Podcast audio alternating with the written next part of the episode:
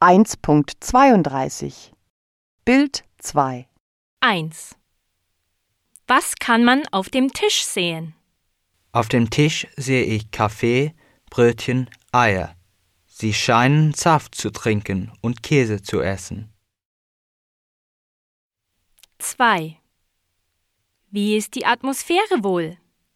Ich denke, sie ist angespannt. Maria und Mark essen nichts und sehen bedrückt aus. Die Eltern sind ratlos. 3. Beschreiben Sie den Raum. Im Raum steht ein großer Esstisch mit mindestens vier Stühlen. Am Fenster hängt ein Vorhang und an der Wand ein Regal mit Geschirr. 4. Wie, meinen Sie, fühlen sich das Mädchen und der Junge?